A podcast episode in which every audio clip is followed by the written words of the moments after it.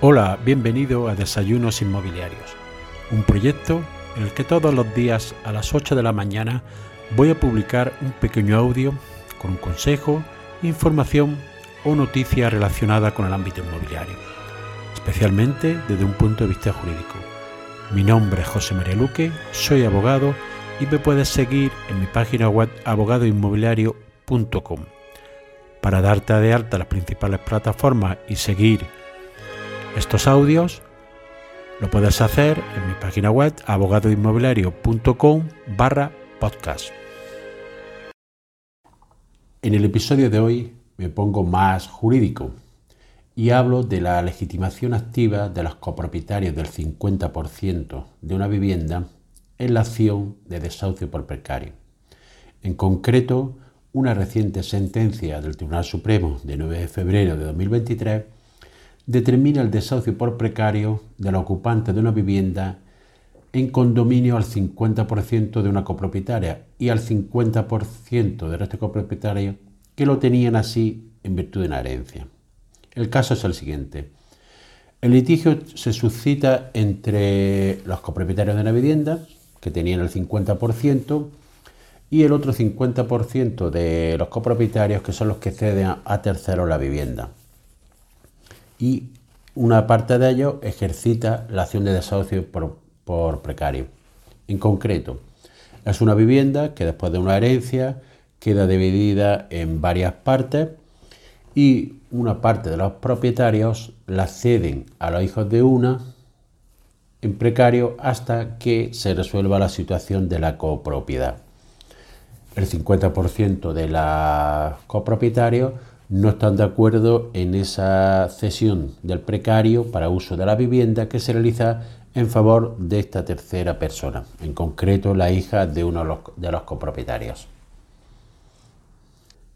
En un primer momento interpone la demanda solo de, la demanda de acción de desahucio por precario los propietarios que representaban un 11% de la propiedad total, en concreto eran dos.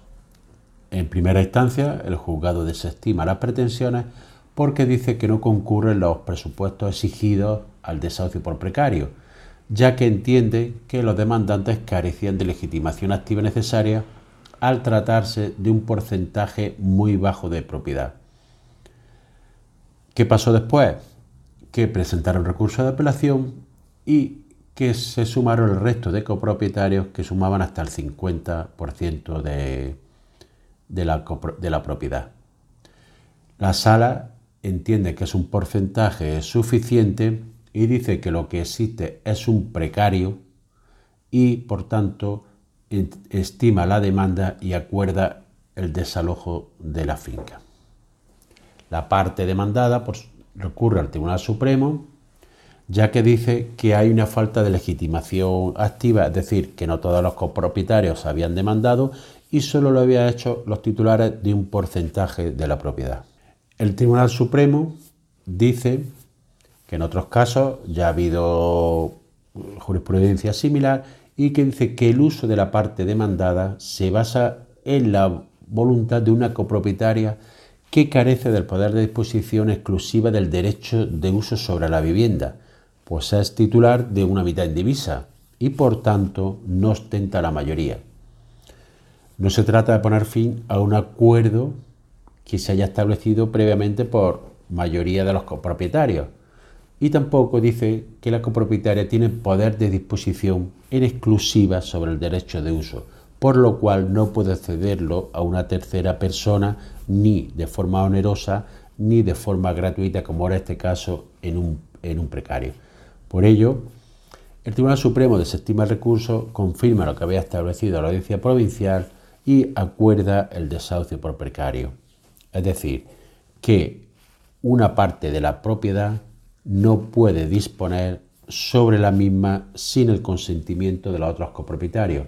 Por contra, una sentencia que vi recientemente sí estimaba que el 75% de la propiedad, que era el caso, pudiera alquilar una finca, en este caso con carácter generoso, y obtener un rendimiento de la misma, y que la mera oposición de un 25% de la propiedad no era suficiente para declarar la nulidad de ese contrato.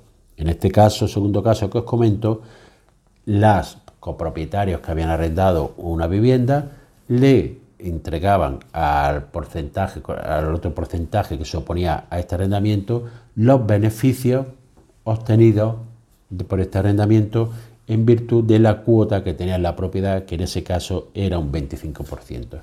Por tanto, habrá que estar a lo que decida cada tribunal, pero el Tribunal Supremo viene estableciendo como regla general que debe de haber una mayoría suficiente para poder decidir sobre la disponibilidad del bien en cuanto a su cesión de uso o su disponibilidad económica, siempre que haya una falta de acuerdo y que éste sea del todo sin fundamento.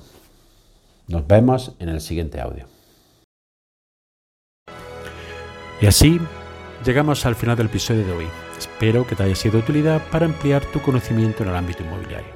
Si quieres que este podcast llegue a más personas, puedes compartir en tu red el enlace del episodio o darle una valoración positiva en la aplicación que utilizas para escucharlo. Recuerda que me puedes seguir en abogadoinmobiliario.com. Gracias por escuchar, nos vemos en el siguiente episodio y que tengas un excelente día.